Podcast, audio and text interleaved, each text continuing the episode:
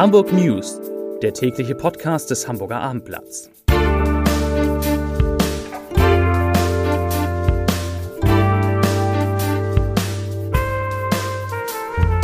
Herzlich willkommen. Mein Name ist Lars Heider und heute geht es um das Hamburger Impfzentrum, das seine Strategie ändert. Weitere Themen: Eine Haspa-Mitarbeiterin schlägt einen Bankräuber in die Flucht, Lehrer stehen unter Marihuana-Verdacht und Beate bringt Hamburg ein schönes Wochenende. Dazu gleich mehr.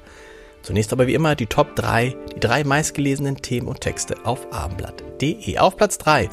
So reagiert der FC St. Pauli auf die Rückkehr der Zuschauer. Auf Platz 2. Hamburg stoppt ab sofort die Vergabe von Impfterminen. Und auf Platz 1. Marihuana bei Lehrerparty. Behörde droht mit Konsequenzen. Das waren die Top 3 auf abendblatt.de. Hamburgs Gesundheitssenatorin Melanie Leonhardt hat heute bekannt gegeben, dass die Terminvergabe für Erstimpfungen im Hamburger Impfzentrum für mindestens zwei Wochen gestoppt wird. Alle fest vereinbarten Termine können allerdings wahrgenommen werden. Alle Termine für Zweitimpfungen bleiben sowieso erhalten. Wer bei der ersten Impfung den AstraZeneca-Impfstoff bekommen hat, wird beim zweiten Termin allerdings mit den Impfstoffen von BioNTech oder Moderna geimpft. Die Ständige Impfkommission, kurz STIKO, hatte ja empfohlen, dass alle Impfkandidaten, die zunächst AstraZeneca erhalten hatten, bei der Zweitimpfung im Abstand von mindestens vier Wochen einen sogenannten mRNA-Impfstoff erhalten sollen. Seit heute sind in Hamburg erstmals seit Beginn der Pandemie wieder Tanzveranstaltungen erlaubt, allerdings nur unter strengen Vorgaben. Es dürfen maximal 250 Menschen unter freiem Himmel tanzen. Sie müssen negativ getestet, vollständig geimpft oder genesen sein und sich registrieren lassen. Ob tatsächlich schon an diesem Wochenende Tanzveranstaltungen angeboten werden, ist nach Angaben der Bezirksämter allerdings fraglich.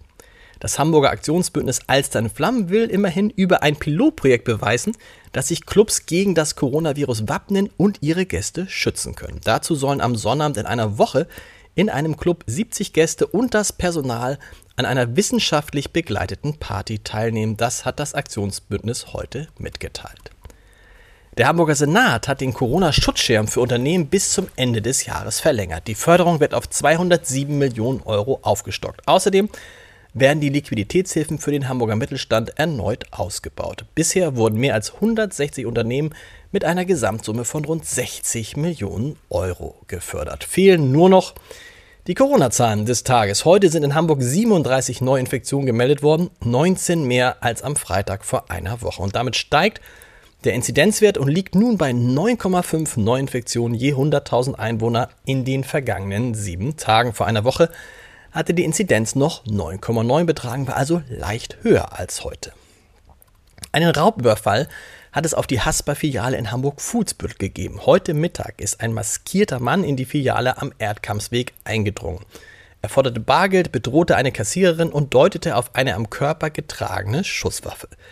Die Frau ließ sich jedoch nicht einschüchtern und gab kein Geld heraus. Nach dem Überfall flüchtete der Mann also ohne Beute in Richtung des Bahnhofs Fuhlsbüttel. Bei Polizeieinsätzen an Hamburger Schulen geht es meist um Schülerinnen oder Schüler, die in irgendeiner Form über die Stränge geschlagen haben.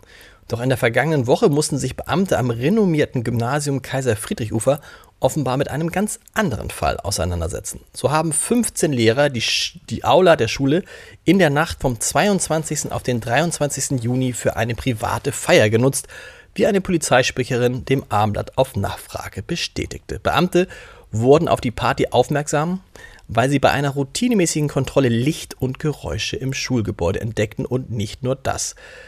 Bei einer Kontrolle des Gebäudes wurden diverse Drohungen gefunden. Laut Polizei handelte es sich um Marihuana. Die Hamburger Schulbehörde, die kündigte an, die Vorwürfe gegen die Lehrer umgehend parallel zum laufenden Ermittlungsverfahren zu prüfen und gegebenenfalls disziplinarrechtliche Schritte einzuleiten. Nach jeder Menge Regen und Gewitter haben sich die Hamburger das wirklich verdient. An diesem Wochenende wird es richtig, richtig schön. Verantwortlich dafür ist das Hoch Beate, das den Menschen in der Stadt schon am Sonnabend 14 Sonnenstunden beschert. Dazu gibt es Temperaturen von bis zu 24 Grad. Und auch der Sonntag wird toll. Zu erwarten sind 10 Sonnenstunden mit Höchstwerten bis 25 Grad. Gute Nachrichten gibt es auch für den HSV und den FC St. Pauli. Sie werden zum Saisonstart in der zweiten Liga nämlich vor Publikum spielen dürfen. Der Hamburger Senat hat entschieden, dass beide Clubs ein Drittel der zur Verfügung stehenden Stadionkapazitäten nutzen können für den FC St. Pauli, während das 9000 für den HSV immerhin 15.000 Zuschauer. Und einen Podcast-Tipp zum Wochenende habe ich für Sie natürlich auch noch. Rund 60.000 Hörerinnen und Hörer pro Folge können nicht irren. Deshalb hören auch Sie sich die neue Episode unseres Crime Podcasts, dem Tod auf der Spur, mit Bettina Mittelacher und Rechtsmediziner Klaus Püschel an. Es wird mit Sicherheit wieder sehr, sehr gruselig. Heute Abend auf www.abendblatt.de slash podcast.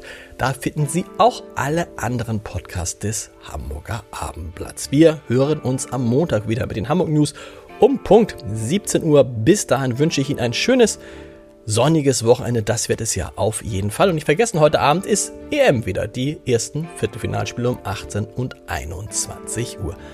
Bis Montag. Tschüss.